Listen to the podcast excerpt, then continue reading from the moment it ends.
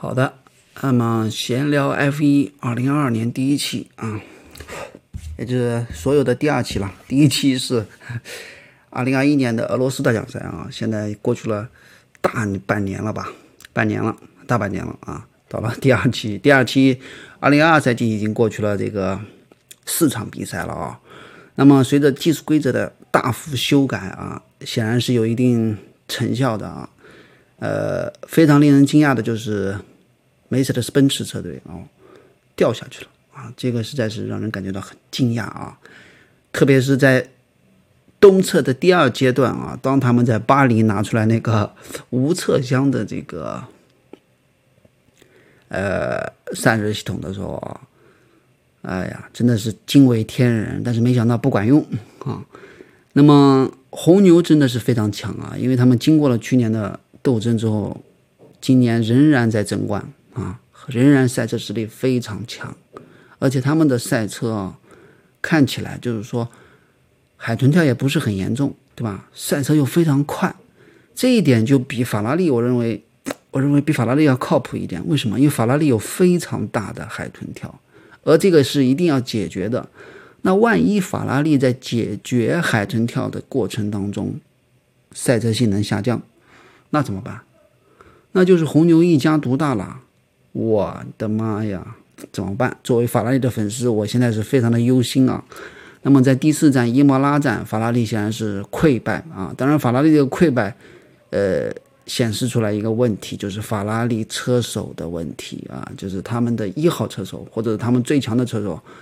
就是下勒克莱尔啊，勒克莱尔能力应该是比塞恩斯强的啊，但是勒克莱尔和塞恩斯都是非常强大，都是世界冠军级的。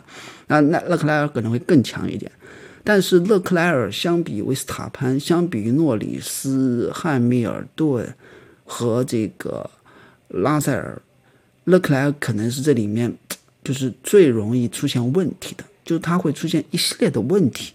他不够稳定，他有绝对的实力，但是他没有绝对的稳定去输出这个实力，对吧？比如说在伊莫拉，他又自己出问题，这个就本来拿个第三就行了，保第三嘛，对不对？但他没有啊，他要进攻，他的进攻造成了失误，造成了一下子被红牛拉去非常大的分啊。呃，那塞恩斯呢？问题就是他是一个车队的后来者啊，呃，是不是二号车手？对，他自己当然知道，对吧？那他就要表现自己，为自己争夺更多的利益。但是争夺这个利益的时候，就容易出错啊，因为对手是非常强大的啊。那能不能解决这个问题呢？我认为很难。为什么？因为你车手自己解决吧，呃，需要时间。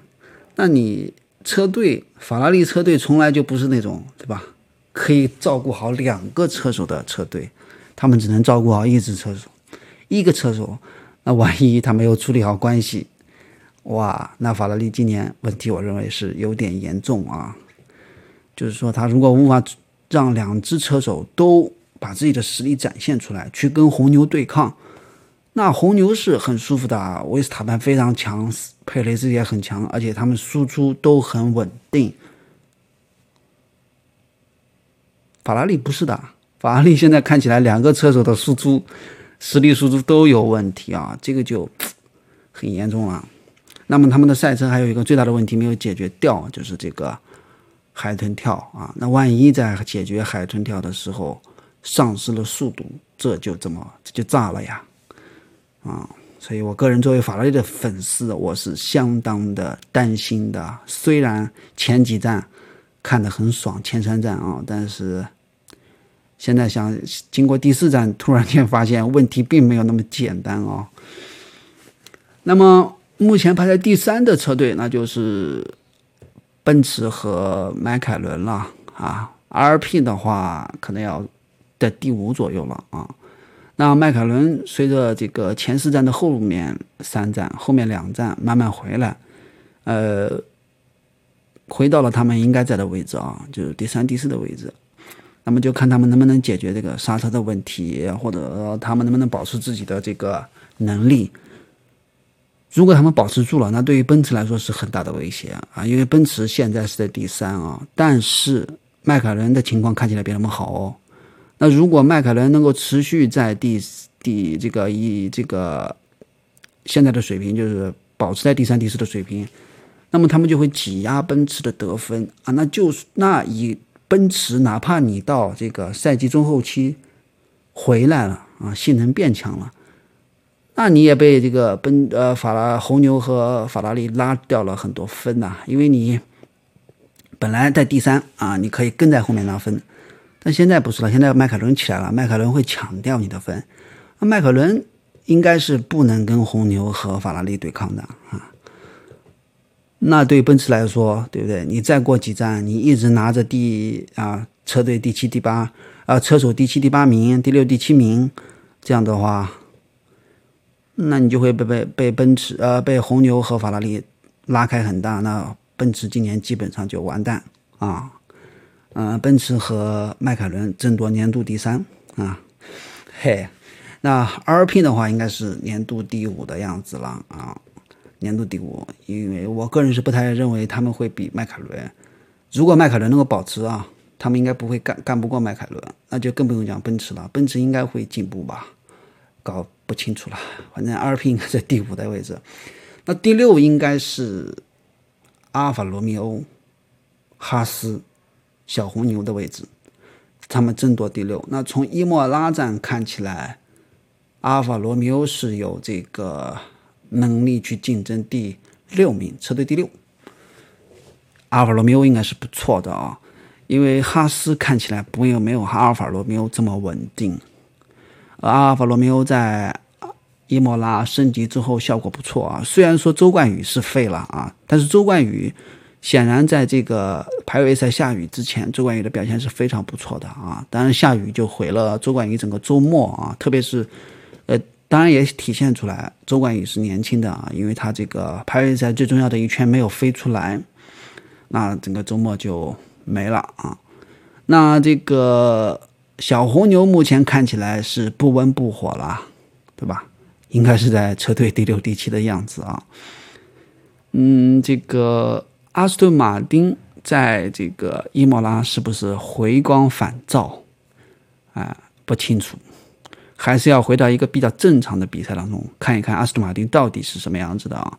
那威廉姆斯的话，可以看出来，他们基本上应该就就是在车队垫底的水平了啊，他们的钱也就那一点，研发能力也就那一点，对吧？不太可能有什么特别惊艳的表现啊。对，那今年的车队大概就是这么个分析吧。呃，冠军的话，我认为我赌法拉利了，因为我是法拉利的粉丝啊。我认为法拉利只要解决掉海豚跳，然后保持正常的研发啊就行了。但是这是对于法拉利来说啊，经历了一七一八年来说，哦呀，这是法拉利最难做到的事情啊。怎么样去解决掉两个车手的问题啊？保持车的正向研发，这个对于法拉利来说。很困难的样子，嗯，那么迈阿密站马上就要到了啊，赛季第五站啊，呃，前面几站呢还还喜欢预测一下啊，自己还会预测一下，但是迈阿密站也懒得预测了啊，因为这个局势已经感觉有点偏向红牛了，作为法拉利的粉丝来说，相当的担心啊啊，看法拉利带来的升级啊。呃，能不能起到效果啊？呃，最终还是要看到这个回欧洲的表现啊，再回欧洲看看真正回到欧洲赛季各个队到底怎么样。那不出意外的话，应该就是红牛和法拉利今年夺冠了。奔驰回来的概率有，但是多一场比赛，他回来的概率就越低，他争冠的概率就越低。回来的概率是有，但是他争冠就越来越难了。对于奔驰来说啊，因为你像一九年。对吧？一九年法拉利的情况比奔驰还要好啊，对不对？当年我也是幻想着，哎呀，法拉利赛季中期重新回来，去跟奔驰干，但显然没有啊，显然没有。那我觉得你奔驰现在的情况比 法拉利当年遇到的，我认为还要严重一点啊，啊，所以那能不能回来，还是直接放弃，然后开启二零二三年？我认为后者应该是对奔驰来说比较靠谱的选择。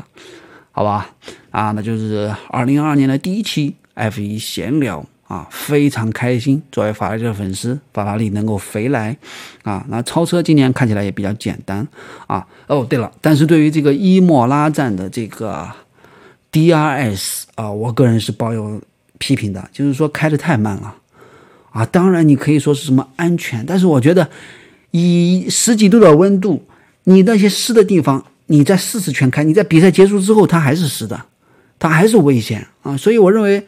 你如果连这一点危险啊都不愿意放掉的话，那你还比赛干嘛？你这个运动怎么办？对不对？你怎么看呢？没得看了，很无聊的，对不对？你有车行车线给你，你自己要去冒险进入这个非行车线，那你就你要冒险呀！你不冒险，no pay no gain 啊！你没有付出，怎么有回报呢？对不对？我既然有干干。干的行车线出来了，那我就打开 DRS 嘛。你车手自己去选择，你要不要冒险上湿地？上湿地超车，你要不要冒险？对不对？你冒险，你出事故，那是你的责任，那又不是我的责任，对吧？因为赛道已经有干的赛车线出来了，对不对？而你不给这个选项，那怎么办？那这个就变得非常无聊了啊！所以这个我是严厉的批评啊，因为你不赛车手又不是傻子啊，他自己不知道什么是安全，对不对啊？你要给他规定啊。啊，足够安全，足够安全吗？你在三十多圈才打开 D I S，但是车这个整个赛道上还是有很多湿的地方呀，一定安全吗？我认为不一定啊，对吧？他要想要去超车，他也也会冒险走上黑这个湿地呀，他也可能失控啊，出事啊，对不对？哎呀，反正我是对这个 D I S 很不满啊，我对于今年的这个裁判的判罚我都不怎么满意，的，因为他。呃，很慢啊，就像周冠宇在这个沙特站一样，他很慢。就是你冲出赛道之后，我我不是我不赞同今年的判罚，就是你冲出赛道，你获利了，那我这个时候我就会，裁判就会给你车队发一条意见，就是你要把位置还给他，你还不还我不管，对吧？你不还，最终我把，对不对？这个。罚单给你记到，加五秒或者让你干嘛干嘛，给你记到，而不是说啊，我让你自己选择。对不对？那你自己选择还要你这个裁判干嘛呢？不需要裁判了呀。我们比完赛之后，车手自己商量嘛，车队自己商量要怎么判就行了。那还要裁判干嘛？对不对？你裁判就是应该在及时，对吧？你比如说足球比赛，你把别人放倒了，立马给你一张黄牌，对吧？你把别人腿铲断了，立马给你一张红牌，对不对？而不是说啊，你把别人腿踹断了，你自己看你要不要下场呢？